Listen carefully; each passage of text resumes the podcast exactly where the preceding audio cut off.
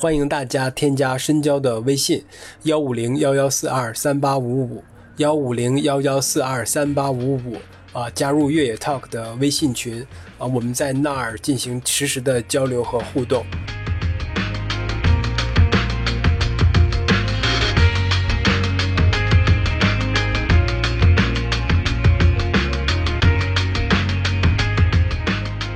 欢迎收听本期越 talk 越野的越 talk 啊，我是申交。呃，常听我们这个节目的听众朋友们啊，其实也其实应该有不少知道我们这个节目其实不只是像它这个名字上说的叫越野 talk，治疗越野跑这一项运动。虽然我们这个节目是因为越野跑有一个发端，是从越野跑最开始来的，但是我们并没有想把它局限在越野跑这个一个单独的领域内。呃，所以呢，就有的时候。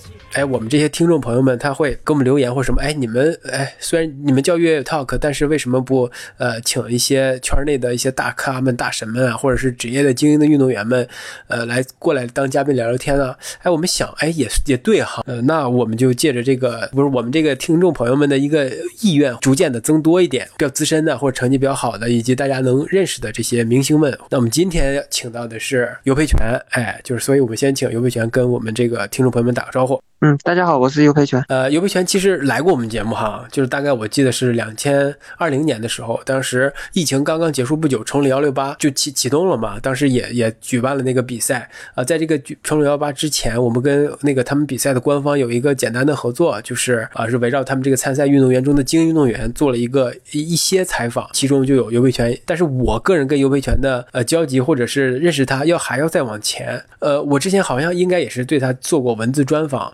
那再加上上次的这么一个聊天，我其实算是对小游尤培全有一个比较长期的关注和了解吧，哈，在我的一个印象当中，哈，首先这个人肯定是呃成绩非常好嘛，他应该也是我没记错的话，他是应该经历过一次伤病，伤病之后恢复之后，他再次投入到这个赛场上的时候，他给人的感觉就是他的成绩似乎变得更加好了，就是他在赛场上的这个统治力可能更强了。但是与此同时呢，我觉得小游给我其他的一个另外的一个稍稍显。有一点什么的印象，就是他可能跟这个主流的越野跑的这个圈子没有特别的呃融合吧。就我们只能在赛场上看到他，或者是在跟比赛相关的这么一些场景里看到他。那他个人究竟是什么样子的？他个人的日常的生活是什么样？他这个人的性格呀，他这诸如此类的这些信息，我们好像看到的很少，比较少的表现在我们面前一些呃其他方面的东西。所以我其实呃本这次对话吧，我们更想是从他这个角度去聊一聊他。哈，呃，其实那我们第一个问题就是，虽虽然小优你是有有也有有很多赞助商在支持你，支持你或者赞助你来参与比赛或者或者训练，我不知道为什么我这个印象是不是对的呢？是对的还是不对的呢？你你不是特别爱想表现出来，除了赛场之外自己另外一生活一面的呃一个形象给大家？呃，这个不是。不是我主观意愿，主要主要是我不太擅长这个项目，就是 这方面。对，主要就是你你也没有。我觉得如果能够表现 也挺好的，但是就是或者说我不太擅长，或者是不太积极的去做这些事情，没有想着去主动去做这些事情，所以就。嗯，可能是你说的这种结果了。你想哈，我我相信你肯定也知道，作为一个能把成绩练成这么好的一个运动员，就无论身体条件还是呃精神能力，还或者甚至是智智力都很肯定是很很好的哈。我我能相信你肯定也知道，就如果自己呃能再再把自己的什么社交媒体啊或者这些其他的东西多多经营一下，肯定会吸引更多的人关注你，甚至是有更多的一些赞助啊这些最实际层面的东西。那你有没有想过，或者是有没有想办法克服过？或者是想想办法要要展现出自己那一面呢？是有想法的，但是好像，嗯，就是我的性格吧，跟那种爱表达的那种性格呢，就是搭不上边，然后就喜欢，就是喜欢那种比较安静的生活，所以就是嗯有点困难，实际上操作起来有点困难。对啊，还是我们这个生活嘛，呃，也不一定要向所有人或者向那个最舞台中央那个人看齐嘛，也要过得自己让自己舒心快乐，可能是更重要的。哎，那你说，呃，你你可能更更喜欢的生活，呃，是一个稍显安静的一生活。那你生活的城市是生活城市也不在大城市吧？对我生活的是在镇江的南京边上的一个那个叫镇江嘛，那个城市还是比较小，比较怎么说呢？节奏比较慢，展现在这个大家的面前是一方面嘛，就展现在呃呃粉丝啊，或者是一些呃就就社群里的呃，或者是一些就是咱们这个圈里的是一方面哈。那你展现在朋友面前的时候呢，或者说哎你你的朋友们，你你真的跟你你能够舒舒畅表达你自己的想法或者是一些感受的这些朋友，都是呃都是那圈里有有很多好朋友嘛，或者是在镇江生活的周围有没有有没有一些呃。呃，朋友的接触啊，我们在镇江都是那种偏向于业余的，不是专业的那种圈子啊，就是业余的跑圈，而不是，而不是竞技跑圈。哎，那你给我给我们给我们讲讲这个，呃，镇江的，呃，就跑步的氛围怎么样呀？呃，就是那些所谓的业余的，其实所谓的业爱好者嘛，就是喜欢跑步的人还是挺多的。他们就是就是喜欢跑，他们也不想着要从跑步中得到些什么，可能就是得到快乐吧。嗯，就是这样子的。这一群人吧，嗯，现在职业的这些跑者就和我一样去出去经常参加一些职业赛事嘛，嗯，就是好朋友呢会比较少一点，就只是比赛的时候都认识对吧？打个招呼认识认识打个招呼也算是算得上是朋友，但是就是。联系的不会太多。呃，你你是福建人嘛？对，那你到镇镇江呃生活，你肯定也是需要一个适应的过程嘛。你刚到那个地儿的时候，大家其实应该也都认识你吧？就所谓的就这个业余跑圈里也都知道你你是谁吧？就有肯定有有一部分人是知道你的。那你刚到那个群体里边，或者跟着跟他们去建立认识的时候，也会不适应吗？或者是他们会把你当当做一个哎一个大神看待吗？我觉得还好，不不像不会有那种什么当大神的那种不好接触什么的，其实就是很正常普通人，没有你说那种感觉，是嗯，就正常的接触。他们会向你问一些什么吗？就是经验呢？哎，怎么能练成这样啊？他们会，呃，你会跟他们交流一些这些东西吗？其实感觉上可能应该是会的哦，但是实际上是很少的。就是因为因为只有其实对这些感兴趣的人，只有像我和我一样的啊职业跑步。但大部分呢，他只是想喜欢跑步，他并不一定想要跑多快。但是虽然也想跑多快，但是那种意愿没有那么强烈。你得特意的怎么样去怎么样？我要非要进啊，非要进三小时啊之类的。对，但是虽然也想进三小时，但是他们不会说想进各种。玩命进三小时的，就自己 练，就是练练练的开心就行了。对，肯定也想进三小时，但是但是练着练着，哎，就练着开心就行了。那最后进不进也无所谓了，也没那么强烈的意愿。就是这样的呃人多一些。就是你你说非要还要去请教谁，还是请教这请教两句，他其实。帮助不大，因因为这种东西，你说想要，嗯，通过别人来教你，可能得 长时间的，而且你还得很深入的去交流。但是这样人愿意这样子去交流人，其实比较少的。嗯，那我听你这个意思哈，就是你对一个一个人哈，就是一个对跑步有兴趣的一个普通的爱好者，然后到现在你这种状态，几乎等同于职业跑者，就是对成绩有所追求，而且成绩也也蛮不错的。这种这种转变其实是很难的，对吧？需要长时间积累的，而且要有很强烈的意愿，要胜利的意愿啊，或者是一些其他的意愿。这个意愿只是基础，然后应该还是要某种契机的，就是就是很多人他也一直喜欢练啊，一直练着。但是他你说真的能进步的，其实是少很少部分人，可能自己突然跑顺了，觉得哎，嗯，好像对找对感觉了，他才能进步的。不是说每个人都能进步。那这个找对感觉，如果我有一个，就是像你这种，你有很多训练经验或者有比赛经验，你你也有过那种找对感觉经验的人在旁边指导或者是在引导，这样会更容易一点吗？也也更容易让我找到感觉一点吗？这得，嗯，这个其实概率很小的，因为你说的那种经验吧，它真正非常有效的经验，那可能就是很少的。真正这样的经验，往往是。一个跑者，他是从一个真正不会、真正跑的不是特别快，然后突然跑的特别快，纯粹就是因为找对感觉了。然后这种经验呢，其实是很重要的。这样子的经验，他因为这个过程他自己有亲身的体会，很容易交流给别人。但这样的经验，往往这样的跑者，他的人家可能不太愿意把自己通过这么长时间努力的经验交就直接交给别人了嘛，是吧？所以有些经验还是得靠自己，这个就是很现实的，因为别人好不容易得到的一些经验，不一定会分享。我明白你意思。你这么说其实是有一个有一个，我觉得可能会有一个，你就不知道你这么有没有这么想过哈？那那你说这种职业队的这些人呢？那首先他们肯定是呃天赋是经过选拔出来的，应该是算是呃比普通人要好一点，对吧？然后他他们的教练在指导他们训练，那他们基本能够就咱们所所说说的这些职业队的哈，什么省队什么之类，那他们基本能达到一个相当高的水平。那他们这种进步是因为教练把他教练自己的经验传授给他们了吗？但是有没有那种教练是呃跑步成绩并没有那么好过，只不过是理论的或者是带的学生多了，有一些这些经验也能教出来学生？那是这个里面可能跟你描述的是不是不太一样？是不是这个就是专业和业余的区别呢？首先你说的这种是专业队，可能是比较小的时候选上来的。哎，你说你你都选到专业队了，不可能是没有天赋，没天赋的。对对啊，你如果比如教练看到一个小孩你都不会跑步，他会让你来跑吗？不会的，往往可能都是哎他天生就跑得还不错，然后感觉这个苗子好苗子。才让拉进来跑步的，两个人都有意愿，一个教练有意愿，那个选手也有意愿，然后才才能够搭在一块嘛。所以说这个其实是本来就会跑，这个速度和动作他都是有点天分的，天生就跑的可能就有点像样。然后教练他要对于这样子有天赋的选手，他要做的事情就只是引导，让他，因为他会看别人怎么跑嘛。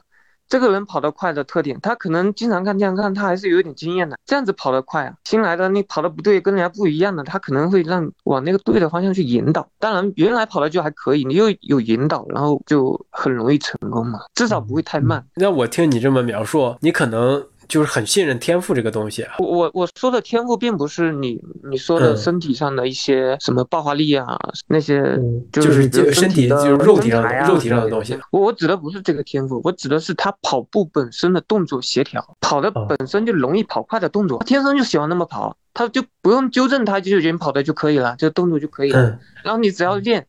他动作可以的基础上，就很容易耐力练练上去，就很容易快起来。当然，这个心肺功能本身就是有点天赋的，心肺功能嘛，心脏至少要好嘛。你不能有心脏病什么的。咱们这这个刚才是讨论的职业队，这个我举个举的那个例子可能不太恰当，就是你说所谓的职业队，他们是有因为有一定的先有一定基础，他们就很容易，就相对容易更容易成功一点。那你说就是像呃我二二三十岁才开始跑步，那这个时候他可能已经养成了一个不太好的跑步习惯，就是他那个天天先天的。跑动的动作就没有那么的高效，那所以他能够成功的概率就没那么大，是这个意思对吧？对，我说的就是指的应该是动作上面的，这个是很重要的。当然你说后天的都，比如说你说的二三十岁了，这时候他还愿意跑，还能够练，即使他动作不是很好，但是他能够练起来，至少说明他心肺功能可以啊。心肺功心肺功能的天赋其实是可以的，只是缺了一个动作上的天赋。但是我我认为这动作上天赋，有些人他天生就。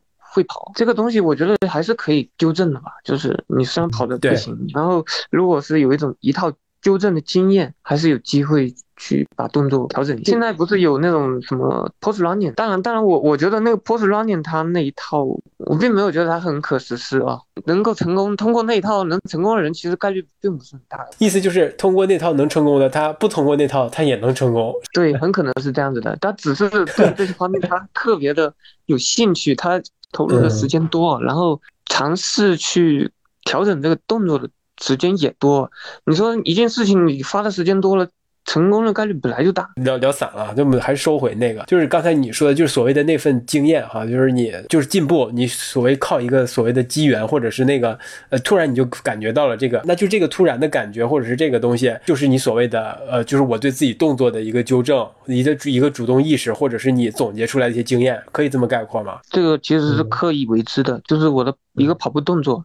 你是可以刻意为之的，并不是说你天生就只能那么。很多的教练他是这么认为的啊，你后天不适合去调整动作，你后天调整动作容易造成损伤。专业队的教练是这么这么一个理念啊。当然我我就我就不太认同这个理念。虽然说你调整动作花的时间要多，但是并不是并不代表就不能调整嘛。我就调整过两三次的。其实我最早的跑步动作其实是那种步子很小的，频率很高的那种。步子小当然是相对小，频率很高，看起来你腿也不怎么抬，就是看起来不止看起来小，动作幅度比较小。但是后来我就是改了两次动作的，是在在一九年我改了一次动作，虽然路跑马拉松没有很明显的进步，但是我的越野确实进步很大。就是一九年那年，我不是跑了什么，就是那年跑柴谷之后跑了嗯好几场，就是比较成功的越野赛嘛。其实那个是因为我的动作调整之后。很适合跑越野，跟这个有很大的关系。一九年、二零年，突然我越野就是特别强，可能大家就哎发现你为什么会有一个，甚至有一个那种气质上的变化，就是在比赛中呈现出来的一个状态和气质上的变化，这个有可能就跟你的姿势和整体的一个姿姿态有关系。对，其实我的动作已经变了。嗯，有细心的人其实是能看出来的，但是能对没有什么人会去研究，就是。当然，我也我也不懂这些跑步的姿势，所谓跑步的技术啊，但是我能感觉到你这个感觉哈，你传递出来的那种最直觉的感觉，更让人感觉这个人更更坚定，就有有一种那种感觉哈，他他就不一样了，那种传递出的气质可能就不一样了。那其实这个东西，呃，首先你说它是一个你主观上你需要你想要调整的，那一个一个原因，你肯定是想要变更快嘛。那再往深了说，就是因为你可能发现你原来的那套东东西它不能让你变得更快了。对，有受伤吗？或者是怎么样的？我的过程其实是有有损伤的。调整动作是从就是从一九年开始调整的，调整了半半年之后，就是有一个进步嘛。我的损伤直接损伤是一个脚踝这边，因为我的这个动作后撩比较高了，然后我的腿的肌肉有点不适应。初期的时候，我只是脚踝有点问题。但是，一有问题我就，嗯，修全修调整一下，它就好了。然后慢慢也适应那个动作了。到了二零年底，二零年底可能我那时候就跑几场越野赛跑的比较好嘛。然后到了下半年的时候，我突然跑，突然跑那个马拉松，从十一月份跑了马拉松，突然 PB 了，跑了二二三，进步幅度还是蛮大的。然后我就对马拉松特别感兴趣，跑的多了，跑太多了，因为马拉松的强度就是突然你又进步了，然后对我的腿的肌肉压力就有点大了。所以说我我二零年底肌肉大腿的肌肉有一点不适应了，然后嗯就是一直没调整过来，所以到二二一年初的时候，我都就那块肌肉就大腿后侧后撩的那块肌肉有点有点损伤，没好，然后我一直在调整，就是调休嘛，嗯，后来就是又出现了十年那种比赛，十年那个比赛的意外嘛，所以说呢后面比赛全没了，嗯，正好就是全休了是吧？二一年，嗯。相当于二一年就全休了，二二年就今年了嘛。今年年初的时候，我那个呃，因为没比赛，我就是休息太久，当然那肌肉是好的啊。然后我又把动作给改回去了，就我觉得我这个后撩太高了，我这肌肉承受不了，我是应该改一改。所以说我现在今年又调整动作，是回原来的那种姿势了吗？我只是放弃了后撩，但是基本的一个动作还是还是改了之后的基本基本动作，只只是少了一个后撩的那种发力点。但是我最近吧，其实这这个问题是很很特很重要的问题啊，因为我大家可能会关注到我最近。半年有出去比赛嘛？比的经常都退赛，比的不好。这其实跟这就有关系。首先跟我今年又没有冬训，因为我没没有什么比赛，没有冬训。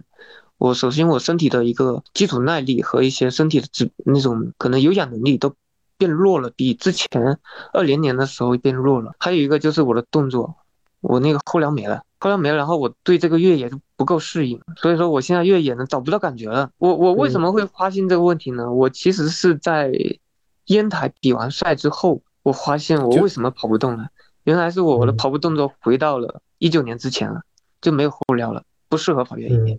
那两年我为什么淡出越野呢？就是因为我发现我怎么跑都跑不快，那个越野我越来越没有竞争力，我就失去了兴趣。然后我现在的水平呢，就回到了那时候。可是那时候加上我的耐力又练得不够，因为没有比赛又没有冬训，所以我耐力不够，速度又不够，就是因为我的不适应的越野的动作嘛，所以说我就导致我现在的一个结果。但是我现在知道问题，我我我就只能再把动作给改回来，再后撩，然后才能够把越野跑好。估计 那个后后撩具体的是，你可以简单描述一下吗？后脚离地的时候要更上抬一点吗？首首先它压力点会往前，嗯，会更往前。大腿的话，往前送的会更少，它只是单纯的往后撩，它不往前送，它不适合跑快，但是适合跑越野。大概知道那个感觉，是不是髋可能更往前递一点？不往前递，往前递的是跑快的动作。这个东西动作还还是这个动作还是有点难，是有根本的区别啊，跟那个马拉松动作是有根本区别的。你光光用马拉松动作很有特点的马拉松动作去跑这个越野，确确实实不是很有优势。我知道我为什么一九年我突然能够进步了。原来我这个其实我现在才明白过来。呃，其实你刚才这段描述，其实是你现在最近才明白的。对对对，我其实最近一个月知道的。哦，那这个是一个新的发现啊！这这也不是发现，就是就是。嗯，就明白了。就你刚才不说专业队的是专业队的那些教教练的理念是觉得改动作会引起伤病嘛？他们可能是想改完动作就想让他们出成绩，那所以应该是练得过于大了，所以他们才会觉得改动作会受伤。那你是如果慢慢适应的话，就像你这样，你如果但凡有一点不舒适，哎，那我就休一下，然后调整一下调整一下这个训练的强度啊，慢等它好了之后再训练，慢慢就适应了。我觉得这个应该是一个本质的差别吧，并不是因为改动作它就会必然导致伤病。他们可能还不完全是这么认为啊，他们可能认为你改了动作之后，压根就你的肌肉和天生的一些发力的感觉根本就适应不了新的动作，因为你的你身体就是适应你原来的动作。那教练是很有意思，但但是我我觉得他有可能真正优秀的运动员，我觉得都是要调整的，真正要不断调整，对吧？要不断调整自己。我就说很顶尖的，真正很优秀、很顶尖的，他肯定动作是有调整过的。不可能说天生就那么跑的，至少有微调的。他那教练这么说，他只是说给你这些普通人听，因为因为我们跟他是没有，不是直接不是他的学生嘛，也不是跟他对，嗯，其实是竞争对手的关系。所谓的顶尖运动员跟普通人可能是两个物种啊。嗯，他们可能会这么认为，但其实不是。其实你你的理念里其实并不一定是这样。对，就我觉得你只要。足够投入，花的时间够多，你就是职业选手。因为你现在有这样的理念，你觉得只要投入的足够多，只要足够足够的能够去让自己调整适应，呃，训练努力，他就能够取得一个进步。就像你一九年那样，呃，你调整了之后，在越野上有那么大的进步，取得那么好的效果。其其实我我这个这个也说明啊，包括马拉松，它其实也是能够有一个动作调整之后，你就能够达到一定水平，并并不只是越野。就说明你原来的动作不适合跑马拉松，不适合跑那么快，你只适合跑慢的，因为你的动作根本就不适合跑快啊，你怎么练你都不行啊。那那所以你的你的意思就是你你可能现在还马拉松跑得更快的那个动作暂时没有找到。对啊，我我能找到啊，你正在找对吧？我这个都我这个不是不是说我忘了，我这我只是放弃了。其实就是其实我是觉得我的肌肉可能不是可能负荷不了，容易受伤，所以我把它放弃了。但我我觉得这个肌肉。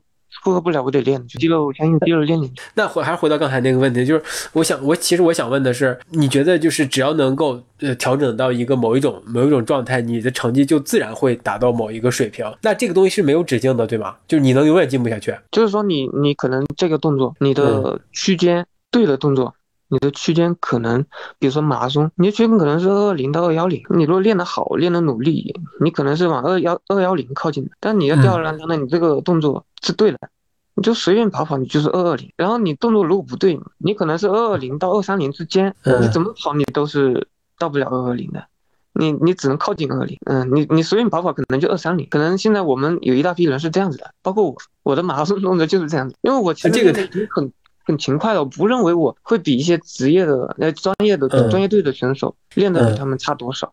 那差只能差一点点啊，不是说差那么多的。差十分钟这不可能啊！因为我练的很很努力啊，我没有说我天天吊儿郎当不跑，对吧？啊，原来是有这么一个理念。这个东西你觉得是你自己独有的一个理念吗？你跟大，你跟有其他的这这就是比较快的一些这这是我自己的想法，我不是不是别人告诉我的，不是不是，就是我自己的想法。那有没有一种是二幺零以内的？姿势的，或者是动作的，应该也有。当然有啊，那个现在黑人一大批，都很少调出二幺零，好吧？但当然，现在大部分人愿意相信，是因为黑人的他的身材好，他的天赋好，是。他有些其他的其他方面的天赋，天赋和身材啊，他能给他带来的优势嘛？应该也就在三五分钟，不可能是十几分钟、二十几分钟。嗯。同样是人哎，同样是肌肉，他又不是他是机器，他不是机器，他同样同样是血肉做的，他只是动作比你好。他真正能够跑那么快的基基础肯定是那个，不可能是那个，不可能是天赋。哎，这个很有意思啊！你看，但如果你这么推，那肯定有两小时之内的动作，对吧？两两小时之内的动作是吧？嗯，对，我我觉得我觉得是有可能出现的。那你在看一些马拉松直转播或直播比赛的时候，你例如，就咱们就拿基普乔格来看，那他的动作，那以跟国内的一些运动员二幺零多之后的那些运动员，他们是有明显的，你能看出来一些微小的差别吗？或者是明显的差别吗？而这这种动作的获得是需要练习才能获得的吗？还是哎，我知道该怎么做，就就大概大概其能模仿出来？可能你至少得大概知道怎么做，然后还需要通过练习。你如果连知道怎么做都不知道，你就瞎跑，你可能嗯某一天跑对了，某一天又跑错了，你你永远不可能往对的方向走得更远。对对对，你只能靠靠了一下边儿，但是你不知道是你是怎么跑的，把那个怎么做的方向给嗯做好。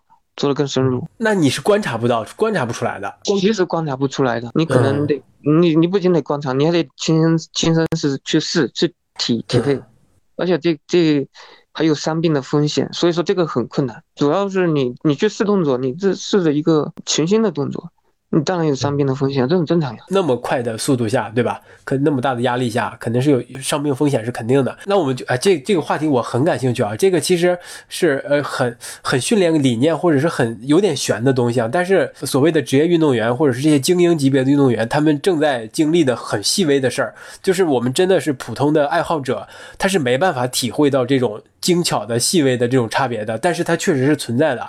我觉得这个东西真的是很有意思的一个话题，那我就可以再再简再想往深了问一下，就是呃，你你你如果在调整动作或者在探索那个所谓的二幺零以内或者是二二零以内的动作的时候，那你是具体会怎么？咱咱不不嗯不需要你说真实的哈，咱就说哪方面，说我是不是要把哪块抬得更高一点，或者是哪块用力更什么一点？是是是这么来判断吗？你是怎么探索的呢？有一个逻辑过程吗？这个基本上方位上的用力。多少还是有，就是跟这有关系的。往往往大部分人跑的感觉嘛，觉得的某些什么什么八地啊，呃，就是常常一些常识，常识可他可能理解的都跟那个实际的都不准确，相反，正好相反。然后他所以他永远都是跑只有那么快。其实你现在了解一下那个市场上很少人说跑了很多年之后有进步的，实际差不多人是占百分之八十，因为他本来就跑了三五年之后了。他各方面都已经很成熟了，就是那么跑，到了最后都怎么样都跑不快。首先，他们可能在意识上也也觉得自己可能没有意识，觉得自己需要改变。对，这个是对吧？就已经给自己定性了，我就只能跑这么快，我没有天赋。然后，嗯嗯，各种定性，你就是这么这么快，他也认了，就是就就是这么快。包括一些职业选手嘛，很多现在一大批职业的，他水平也不是特别高，但是也也还可以的。其实也是很多年都没有进步的。而且每年都还要冬训，而且每天练练的还很刻苦，但是到了最后都没有进步。就比如说一个选手可能二三零，想要进二三零，他可能将将就能进二三零、二二九，然后徘徊在这个成绩，顶多再往里一两分钟，就常年都这样子，一稍微不练他就往后掉，练得好一点就维持。这样子的选手，你个十年都不变都有可能。但其实这个是是不太合理的。你如果找对了方向，像你所谓的找对了方向，其实是能能有一个比较突飞猛进的，或者是一个大踏步的前前进的，就不太可能。你练十年了，你还是没有进步。你方向对了，那个就是立马进步，最多练三个月，不可能超过三个月。你进步之后呢，就会又处于一个新的平衡，不会再进步了。当然，你要想要。你要好差呢，就是跟你的训练，比如说你有没有冬训，你有没有每天跑量，每天跑一个强度来维持你的水平。你没维持，就会在你这个动作的区间的下限了。如果你练得好，你就在这个动作区间的上限。咱们用用你亲身的例子说，你你自己会探索那个更往上限的那个，不是更往更往下一阶段那个那个姿势那个动作。咱们就姑且称为姿势和动作哈，你往那个去探索，那你从这个往那个去探索，你有具体的步骤吗？你说我是不是把把什么抬高一点？会这样想吗？首先跑步你就是送宽，我觉得这个是不用讨论的，你送宽肯定得送，除非你你不送的话，你除非是跑越野跟路跑压根就不一样，你可以忽略。但是单单从路跑来说，你送宽是必须送的，然后撩腿撩的高不高，这还是有区别的。有些人不撩腿，他也跑得也很快。当然，这个撩腿动作啊，他有的人撩的特别靠后，有的人靠前一点，那当然是靠前的有优势啊，撩的又高，然后又靠前。其其实主要它的点呢，在于你蹬地的效率，蹬地你是在前面蹬一点，还是在后面蹬一点？有时有些人觉得你靠后蹬蹬，觉得蹬蹬蹬那个角度特别大，然后觉得自己可能步子大，但其实这样的效率比较低的。这样对肌肉的压力还大。你你这个是是就是可能影响一个人跑步或者是跑步这个动作，可能有几个环节，或者是有一有几个过程。反正这几个过程当中，或者这几个步骤当中，都做细微的调整，就总能调，就咱们就这么这么这么就用这个理论来来来来聊哈，是不是就总能能能探索到下一个下一个阶段？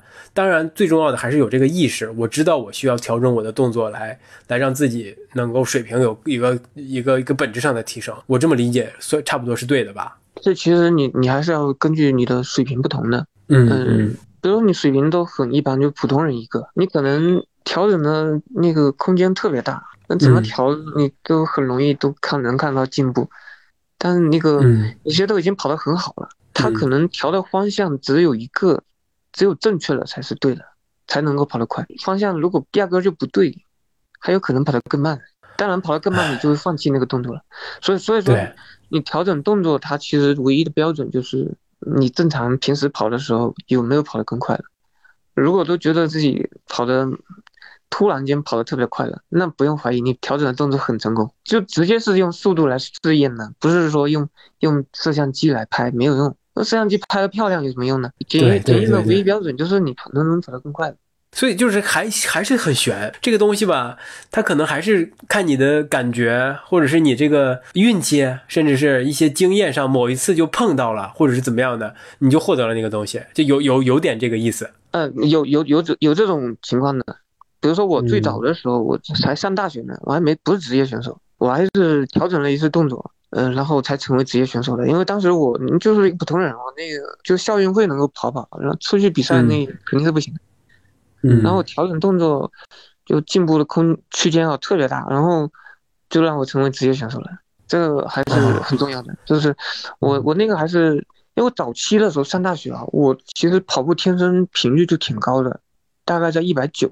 然后我调整动作之后呢，某一天在操场上跑跑不动了，这边走路走路，然后呢就是走着走着就是那种拼命的加频率的那种走嘛，就不感觉了。然后那个就像跑走走走的特别频率特别高，然后就变成跑了，变成跑了，然后就发现哎怎么好像很快嘛，然后就找到感觉了，就是找到了那发力的点了。这就很偶然，对吧？对，很偶然。就是你知道怎么一个发力让频率这么高，因为我知道我是怎么把频率弄那么高的发力是哪个地方发力的，所以说我就加强这个方向。我知道这么能够让我更快，所以我就加强这个方向，结果就就很成功。然后我经过那个频率加快频率嘛，从一百九变成了将近两百，一百九十八，跑马拉松都是这个频率。然后就进步了，进步幅度还蛮大的。你很神，它还是跟一个发力的动作有关系。就是说，你你这个动作特点出来之后，肯定是因为你有一个力发出去了，而且这个力呢，应该是可以长距离嘛。你这个力一定是能够一直发的。你如果只能发一小段就就歇菜了，那个肯定不适合短距离了，短跑了是吧？对对对，能够一直发力的地方呢，其实我们都知道，就是腰腹、腰腹和其实主要是腰了，然后还有屁股。这些地方它是可以持久发力的。然后我其实我那个发力的特点呢，其实我发力的特点是屁股，所以我加频率通过屁股加频率，然后我那个进步第一个第一次进步是这通过这个来的。但是这个现在其实我看到有一些业余的很多高手嘛，也都用这个类似这种发力方式的。但是你你这个你当时是偶然之间尝试到的这个感找到这个感觉的，对。这个这个并不是说特别快，但是它能够让我跑到二三零左右。但是后来再往里的话，我不是一九年我开始又调整动作，调整呢也不是很顺利啊，花的时间蛮多的其实。但是我觉得还是很有收获的。如果不调整，我可能还是原地踏步。跟以前一样，无论练量多么大，你可能都无法能够成绩有很很大的进步，对吧？不可能。我觉得这段咱们这段聊的还是挺挺挺有意思啊。首先，他能够，首先他他刷新了我的一个一个对这个训练的一个概念或者理解吧。另外一个就是，确实精英运动员他在训练的时候，或者是在成绩取得进步的时候，真的是一些很细微、很精细的一些调整，能够让你达到一个。呃，进入到下一阶段，这个就很有点玄乎哈。但是，呃，真的是确认了我这个一个感受，就是你的普通普通的跑者，就是大家的日常的业余爱好者，可能三三三零零往外的这种，你可能很难感受到这种精微的身体的精微的一些发力的变化，给你带来的一些改变。就是现在主流的思想嘛，都是呃，我通过一个什么特别牛逼的训练方式，特别牛逼的训练课。经过一段时间特别刻苦去训练，嗯，但是但是说实话，他们所谓的进步，其实幅空间 幅度太小了，就那么几分钟，或者是。就觉得自己怎么怎么样的，其实他一步一不练，其实又打回原形。那个其实就是你在那个区间你能达到的一个峰值，是吧？就在你对你所谓的自己的点，达到你区间的峰值，你根本就不可能再快了。当然也有极少数，他是打破了自己的去，直接跳动作就变了，他是嗯。是有这样的人的，对，就跟你当初那个大学期间无意间找到的另外一种发力方式，这个也是有可能，但不是这个训练计划的作用，而是这个人在练习的过程当中找到了那个方式，他就让他变得更快了，对，找到感觉了啊。对呀，对呀，就是就是这样子，一定是这样子的。因为我其实我我为什么一九年了都我都跑了多少年了？嗯，我零九年就开始跑了呀，然后我都跑了一九年了，你说我。我都跑十年了，我年我而且我成为职业了之后，几乎每年都去，都不是几乎每年过年都去高原冬训呀。冬训，我练的其实已经很好了。你说我都练到头了，你都练十年了，你这还指望我就那么跑，一直保持那种跑，我还能进步？我跟你说，可能性就是零，不可能。你啥改变都没有，还想进步？刻苦训练根本就不可能，因为谁不刻苦训练？你说说看。对对，就是比刻苦那没有永没永无止境，是吧？谁能更刻苦是吧？里面已经已经找不很难找到说。不刻苦训练的，有活跃在赛场上的人了。那那这这一趴，我觉得就可可以可以暂时先聊到这儿，因为我刚才前面也聊到嘛，说你起码给我的印象就是只能在赛场上见到你，那在在看不到日常生活中的你是什么样的，你也不会自己通过一些社交媒体或者是一些跟圈内的朋友或者是呃交很多的朋友聊你你的近况或什么的。那我们就其实还是挺想了解的。呃，你在镇江生活嘛？除了呃在有可能也在镇江，镇江大部分的是。在镇江生活的时候，训练可能也在镇江发生。你还去全国各地比赛，没有比赛的时候，呃，你可能就也是在家附近训练。那我就其实想问问你的日常是大概是什么样子的呢？你早上训练呢，还是晚上训练呢？你愿意跟跟自己训练，还是跟大家一起训练？因为我我我的日常跟大部分职业运动员的日常会有点区别。比较怎么说呢？就是有点，我自己觉得我自己是有点懒了。当然，我 我这个你说社交媒体这方面吧，嗯，他也算是做事情，但我有时候就觉得自己活得随意一些，更比较自己比较舒服一点，不愿意做太多事。有时候，就是然后跑步呢，就是呃不会跑的特别像专业队的，你说每天早上有教练带着早操，然后强度课。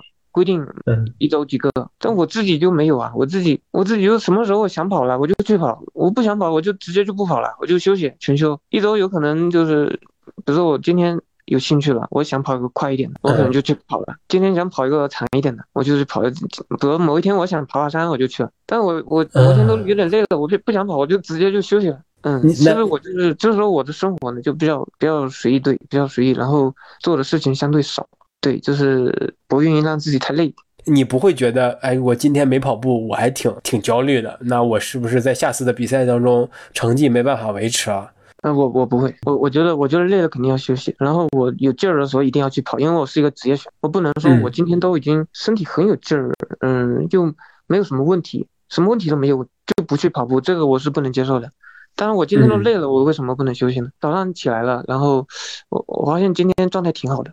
那我肯定要去跑一下，我是职业职业选手呗。听你这意思，就是你可能累的时候不多，是吧？大部分时间都是挺有劲儿的。我可能有劲儿的时间比较少，我然后我都都趁着有劲儿的时间来抓紧训练，没劲儿的时间我是练不动的。我我不会说我强迫我自己还要还要喝罐红牛去跑，我是不会的。我累了我就直接休息，我等到我什么时候有劲儿了我再嗯，我基本上是这种对这种模式。然后平时就嗯什么跟跟老婆去。逛逛街经常比较 闲，就就很正常，是吧？对，嗯，很日常。嗯哎，你刚才我听你提到了，你也不会给自己安排特别多的事儿，其实很纯粹呀，对吧？你除了你像吃饭是必须的，睡觉是必须的，陪老婆逛街可能也是必须的，跑步的训练也是必须的。那除此之外，可能真的就没有其他什么事儿要做了，对吧？也不会给自己安排一些。我其实就是自己不愿意想特别多的事情。我觉得我很不适应那样的生活，就是你要操劳很多事情。我我可能我选择这种职业的初衷，也就是因为不太适应那种，比如说要负责很多东西，负脑子里整天想的一大堆事情，我可能就明白受不了。就例如什么上普通的上班族，一天可能要跟沟同事沟通、跟领导沟通、跟下属沟通，还要跟客户沟通，这种一天脑子里有一百个事儿要处理的，还处理不完，第二天就变成了两百个事儿，是吧？就是我我我就是呃就是不不喜欢这样子，所以所以我做的事情有点少。那你不会担心吗？担心觉得哎，你我现在给我自己呃只有这这点事儿做嘛？那你当你以后这个运动员的这个。呃，这个身份不再能继续跑下去，不再能再取得好成绩，那你赞助啊或者什么其他的东西就没有现在这么多了。之后你会考虑这种以后的？其实其实我自己是一点都不考虑这些，不担心这些的。但是总有人为我担心啊，就是老有人会来说到我，就是说，哎，你现在怎么怎么样？你现在这样子下去不行，什么什么的。但是我自己其实我一点都不担心啊，就是这样的性格我。要不然，我觉得正常的人早就已经退出这跑圈了。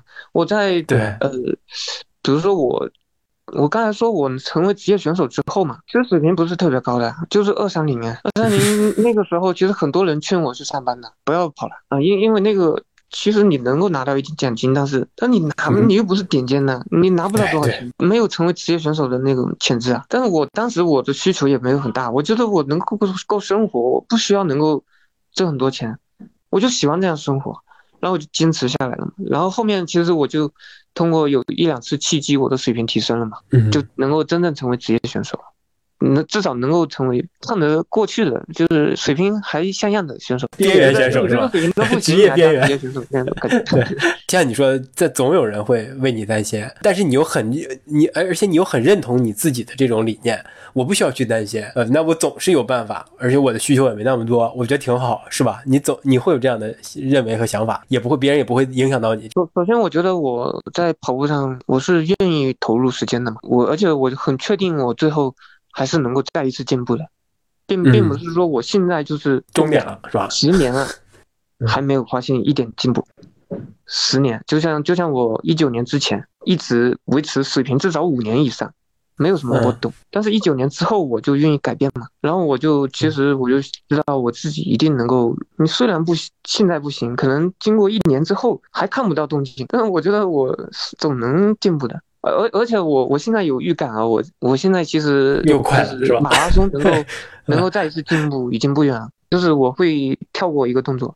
就达达到下一个区间，有这个信心，那那那就肯定是是是没问题的了。那你就是按照这个你自己的这信心，或者你所谓的信念吧，你相信这个东西，那你肯定能支持你继续走下去啊，而不只不会因为别人的过度关心，所谓的过度关心啊，或者是一些别人的一些建议而动摇你的行为方向，那就那就够了啊。对啊，啊，说你很多人在让我去做别的事情，你要能确定我做了别的事情之后能够比跑步更好吗？我我现在至少。我有信心，我说我，比如说我，嗯，我我很确定我在一年或者两年之后，一定能够达到下一个阶段。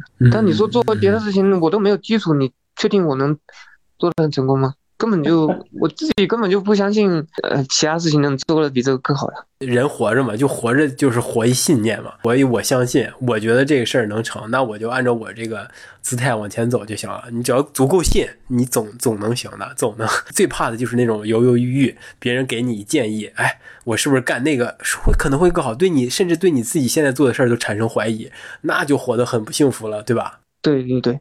嗯，我我我觉得没必要去怀疑。其实你你也看到了嘛，就是好多，嗯，其实我也跟好多像你这样的职业运动员也聊过嘛，就是他们除了在本本自己的这个继续在想在赛场上或者在成绩上有一些突破之外，他们也会在尝试一些其他的事情，就例如想是不是要尝试尝试做教练，就是带一带什么一些队伍啊，也因为他们是请请他嘛，他也会去。这个其实我我是接受的。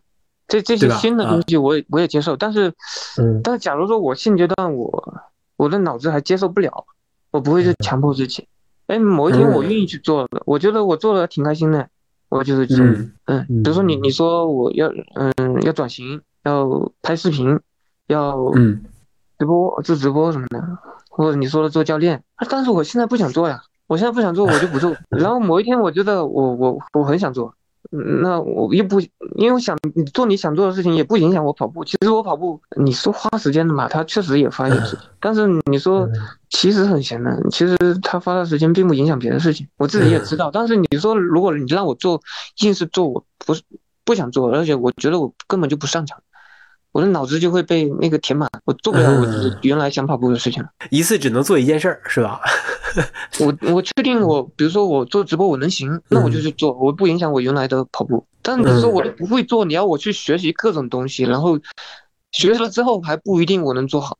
我当然要花很多心思啊，那很可能我原来的跑步我也搞不搞不成了。这这就是里边你，我不知道你有没有想过哈，就是咱还是你说的，你说呃，如果要你做直播，你你暂时不相信你自己能在直播上做好，所以你就不想去尝试。那你有没有想过，这个东西它是有一些任何做任何事情都可能在最开始的阶段都是有可能是不成功的，你需要是一定的时间去积累、去尝试、来总结经验，才能让你的这个事情做得更好。包括跑步，我相信你最开始的时候也。也是有一定的呃难度嘛，或者怎么样的？那你没想过这样的吗？你是需要迈出那一步，但那一步是要付出代价的呀。对，是要付出代价的。那代价很可能是你原来的跑步就没有进步了，就也做不好，对吧？一定是这样的，不可能做好了。哦，那我理解你的这个想法了。如果我某一天觉得哦，我都已经没有追求了，我跑步我不需要更快，我现在只要每天随便跑跑，我这个水平已经已经跟很够用了，就是不需要进步了。随便跑跑出去都能拿冠军什么的，那时候我把心思都花到别的事情上面，能不能做成我还可以去试试。但是我现在我觉得还不是这样子的。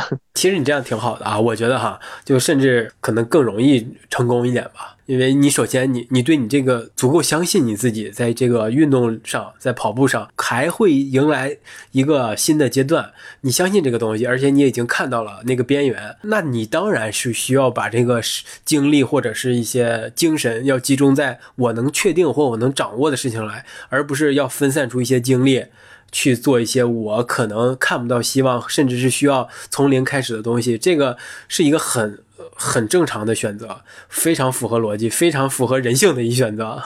虽 虽然说你你你，比如说做直播，你如果成功了，其实它的商业价值是大很多的。对对的。所以所以，但是你你自己，你首先你要能做。对对。不是说哪个利益大一些你就去做，那那不行。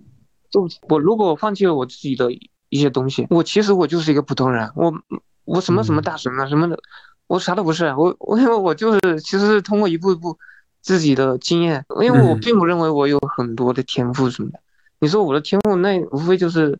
可能心脏还可以吧，其他的我并 不认为我有很多的天赋。嗯，说到说到这儿，从你的这个就是你的这些想法上，还确实能反观出一些现代现在哈，起码现在现在的一群人或者一些人的一些心态吧。他们总总感觉嗯自己掌握拥有的东西不太够。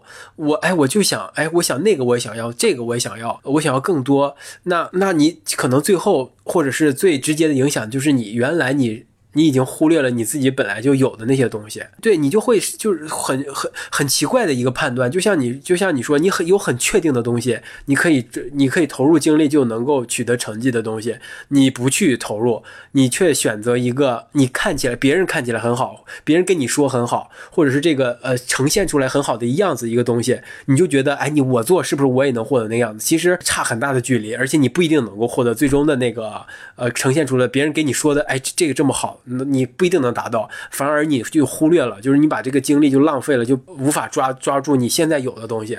我觉得真的就是你的这段话，它确实可以反映出一些人现在有像我刚才描述的那种心态，甚至包括我自己哈，我也在 反思我自己是不是也有那种心态，就是丢掉了自己掌原本掌握的，却追求一些别人说好的，我自己并不一定觉得它真的好，甚至我都呃只是觉得别人说的好，那大家都说好，那我觉得可能也好吧，就这种这种东西，我觉得这个也是一个很的一个。生活态度吧，生活理念。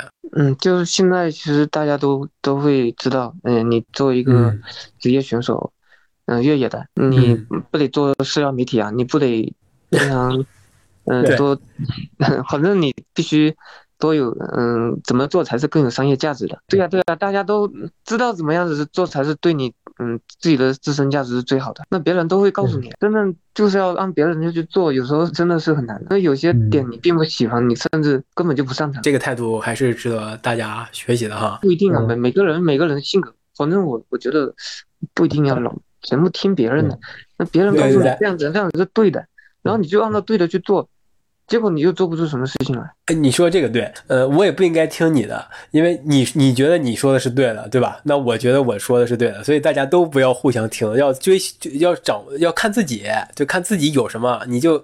按照你的意愿和想法，不要受他人的影响，不一定是尤培全说的他的那种方式就是好的。尤培全就像尤培全认为别人说他应该怎么怎么做，也不一定是真正适合他的一样。大家都要从此从自己的内心出发，就问问自己哪个东西是我自己最需要的，我需要自己要付出一些很值得自己付出努力，能够获得一些收获的一些东西。当然，我我觉得最重要的，你做一个事情一定是要能够坚持的。你无论是对你确定去，比如说别人告诉你怎么样是对的。那你已经去做了，那你必须坚持。你不坚持的话，你你算个什么呢？就是把时间都浪费了。所以说，你你无论做什么做什么决定，你必须有一个坚持的过程。包括我我自己其实也是坚持我自己。当然，我我觉得我这个是偷懒啊。我觉得我这么做，我喜欢这么做。当然，我我确实也有坚持的过程，是对吧？当然，你如果别人告诉你你要去做直播，然后你也去做了，那你。不能做半个月，发现我不行，你就放弃就不行了，是吧？对啊，那肯定 你这样去做了，你就必须坚持，是吧？我觉得就我们这个聊天可在这儿结尾，我觉得也也挺好的哈。就维权跟我们最后说了一个道理，用自己的真实的一些生活经验和生活经历跟我们说了一个道理，就是大家还是得从自己的出发，就别人云亦云，别人说什么好就什么好。咱还是得觉得自己能够发现什么对自己最有价值才是最好的，然后最重要的还是得选定了方向，然后要坚持下去。别对对对，你刚刚开始觉得不行，那那其实不一定不行，对吧？你还得坚持。我我觉得首先你要确定你做什么样的选择，你能够一直坚持下去。你你如果作为一个选择，虽然那个很好，但是你确定自己都不能坚持下去，那个东西再好你也不适合。因为你根本压根就坚持不了，那个不属于你。对，你做一件事情，首先你确定我我能一直坚持下去，你再去做。尤贤的总结要比我总结的要简洁，要更好、更高效一点哈。今天我跟尤培全也也聊了得有一个小时多了哈，我觉得还是挺挺有意思的啊。虽然他说他自己的生活很简单，虽然我们能看到他的只有他在赛场上的一些表现。但是他背后的一些经历过的一些东西，以及他的想法，他对训练的思考，对训练的探索，以及还有他个人生活上的一些呃理念和方式吧，我觉得也是值得跟大家分享的，也是能够让我们能更丰富的层次来了解尤培权的。除了赛场之外，哈，他成绩之外，更多的一些了解尤培权这个人的，我觉得这样是挺好的哈。呃，我不知道你愿不愿意 把你自己这么来公开和呃暴露的，在大家面前去跟大家聊这些天，说这些话。反正我觉得通过咱们这个节目吧，呃，虽然它是一个公开的对外的一个形式，但是我们这些聊天更多的可能还是有点像纯私人交流哈。我觉得这样挺好，这样非常好。那最后就也请尤培全跟我们的听众朋友们说声再见吧。我们今天的节目可能就到这儿就要结束了哈。嗯，下次可能还有机会，说不定还还会采访我，是吧？对对对对，哎，咱们这个始终关注你的成长，对吧？等 等我下一次再进步的时候，对对，你下次再进步的时候，你主动找我，咱俩再聊一把。行行行。多谢尤碧泉今天的分享，好，我们下期节目再见。现在时刻饶舌歌手能帮你把这首歌做成你最爱的样子，你最爱的 Be The FOB 或许十年后还是这样子，听到 hiphop 会想跟着点头。希望你听到现在，头早就跟着点。想起二十年前为什么会玩饶舌，为什么逃家又为什么重考呢？想起一路走到这里，你值得为自己骄傲。但未来的路怎么走，我不免感到焦躁。总是缅怀过去，你很少想以后。用饶舌写备忘录，我必须自己作战。以后世界发现以前台湾也有这种音乐，我可以，You gotta believe me，该三十八了，如果我能改变得了什么，你应该算是发了。你是否还在吃药？是否回到中间之后疯癫到让人耻笑？那你爸妈呢？是否签了离婚同意书？你是否有把他们跟他们的故事都记住？希望能让他们不再因为没钱不快乐，是我这时的愿望，希望你早做到了。还有以前那些玩音乐的朋友，不管在做什么，应该各有各的成就。如果还有联络，请帮我问候他们。你在我这样的岁数，是跟他们一起混。对了，我很抱歉，我们把你身体弄坏。我会开始养成，希望你还能做爱。我真要往你能出发，我会努力到达，把杜真心交给你。我希望你也鼓励到他。如果想起什么，写些什么还我，给你孩子听，跟他说你是我。如果他喜欢，摸摸他的头，说你是或教他听，也怕就像你试过。